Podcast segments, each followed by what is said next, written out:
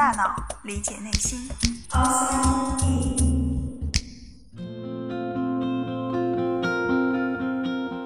欢迎来到 Outside In，我是冰峰。爱情的本质是什么？之前我们从自我可见性的角度探讨过，我们为什么会爱上另外一个人？那是一种比较感性的、比较文艺的说法。那今天我们要从纯理性与科学的视角再来看一看爱情究竟是什么。所以，强烈建议沉浸在爱情中的小伙伴们不要收听本期节目。如果不听劝告而产生任何不良的后果，冰峰概不负责。每一段爱情的起点可能都不同，但如果你问那些有过爱情体验的人，他们往往会说到一个词：心动。从那一刻起，我开始关注他，开始留意他，开始渴望与他有更多的接触。那么，心动是如何产生的呢？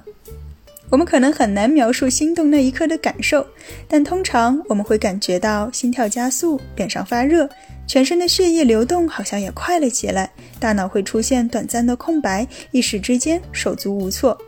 可能你会出现以上全部的症状，也可能只是其中的一部分。但仔细想想。这些反应是否和你在紧张或者兴奋的时候表现非常相似呢？当有一件我们不确定的事情发生时，位于大脑正中间的下丘脑会刺激脑垂体腺合成大量激素，这些激素通过血液传导我们的肾脏，激活肾上腺分泌出一种叫皮质醇的化学物质。而皮质醇呢，可以在短时间内迅速调动起我们身体的各个部位，进入到战斗或逃跑的应激状态。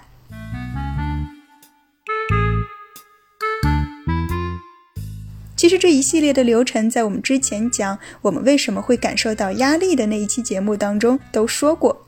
那么，当我们面对一位看起来还不错、或许有可能发展的对象时，我们面临的不正是这样一种不确定的状态吗？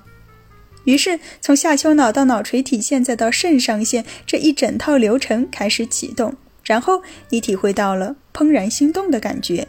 然而，从本质上讲，这种感觉跟你走进考场、站上演讲台，或者在丛林中看到一条蛇没什么区别。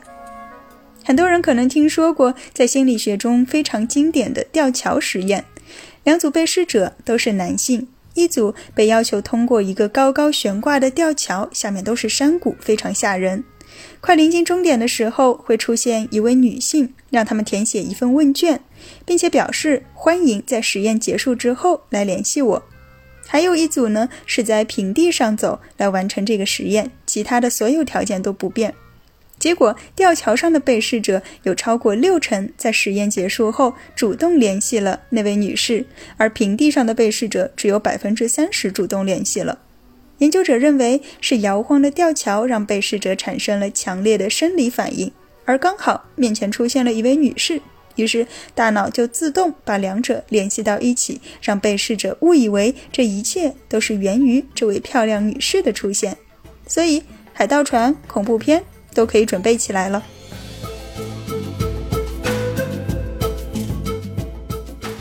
心动或许是一场误会，但在我们意识到之前，性激素早就开始分泌了。我们常说的荷尔蒙其实就是激素的英文 “hormone” 的音译，所以荷尔蒙和激素是一个意思。最广为人知的雄激素应该就是睾酮了，而最重要的雌激素是雌二醇。性激素在我们体内主要有两大作用，一个是长期的作用，就是我们在发育的过程中会逐渐形成一些性别特征，所以男孩和女孩看起来就会很不一样。而短期作用呢，就和爱情很有关系了。当我们看到帅哥美女的时候，我们体内的性激素水平就会噌的往上升，于是我们就会产生所谓的性冲动，包括情绪上强烈的波动和行为上略带有攻击性。而冲动的程度则和每个人的激素水平正相关。在荷尔蒙的作用下，两个人开始慢慢的靠近，一起约会，一起玩耍。这些愉快的体验让我们的大脑开始释放出另外两种化学物质——多巴胺和血清素。这两种神经递质对于大脑的作用是多方面的，我们的认知、学习、记忆等等很多的生理过程都离不开它们。而在爱情中，它们的主要任务就是给我们提供快感，或者说那是一种幸福的感觉。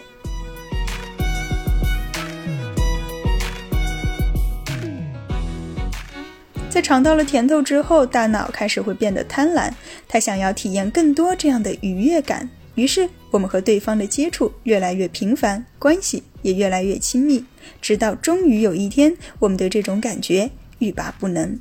没错，无论是多巴胺还是血清素，都会让人上瘾。许多迷幻药就是利用仿冒血清素的化学结构来骗过大脑，而尼古丁则是通过刺激释放多巴胺，让人沉迷其中。所以在大脑看来，恋爱和抽烟、酗酒，甚至是吸毒也没什么区别。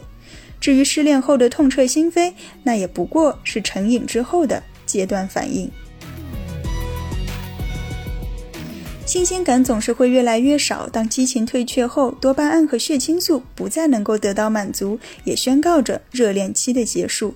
之后，我们就需要依靠内啡肽和催产素，让爱的感觉持续下去。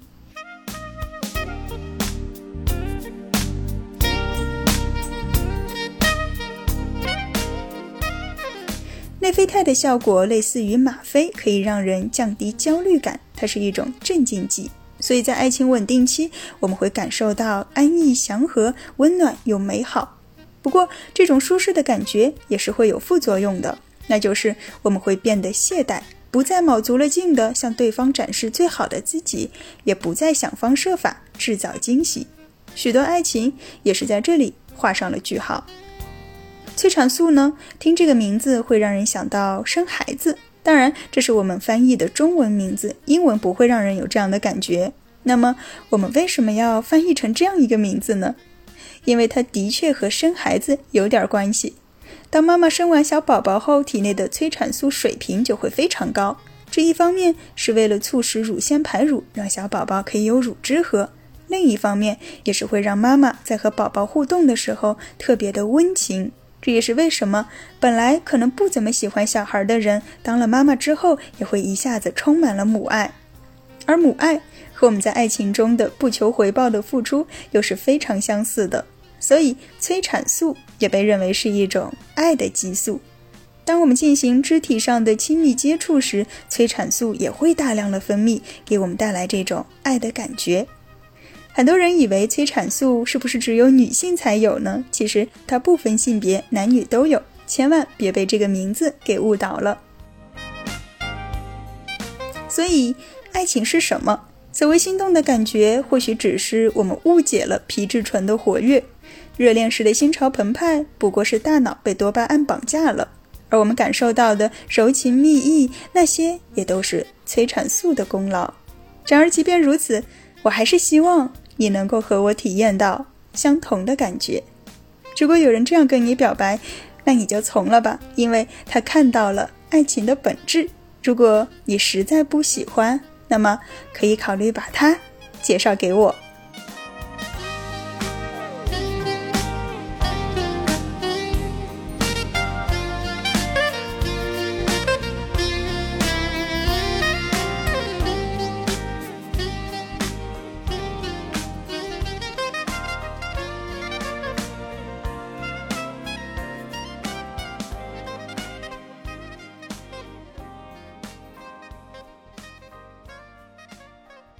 走大脑，理解内心。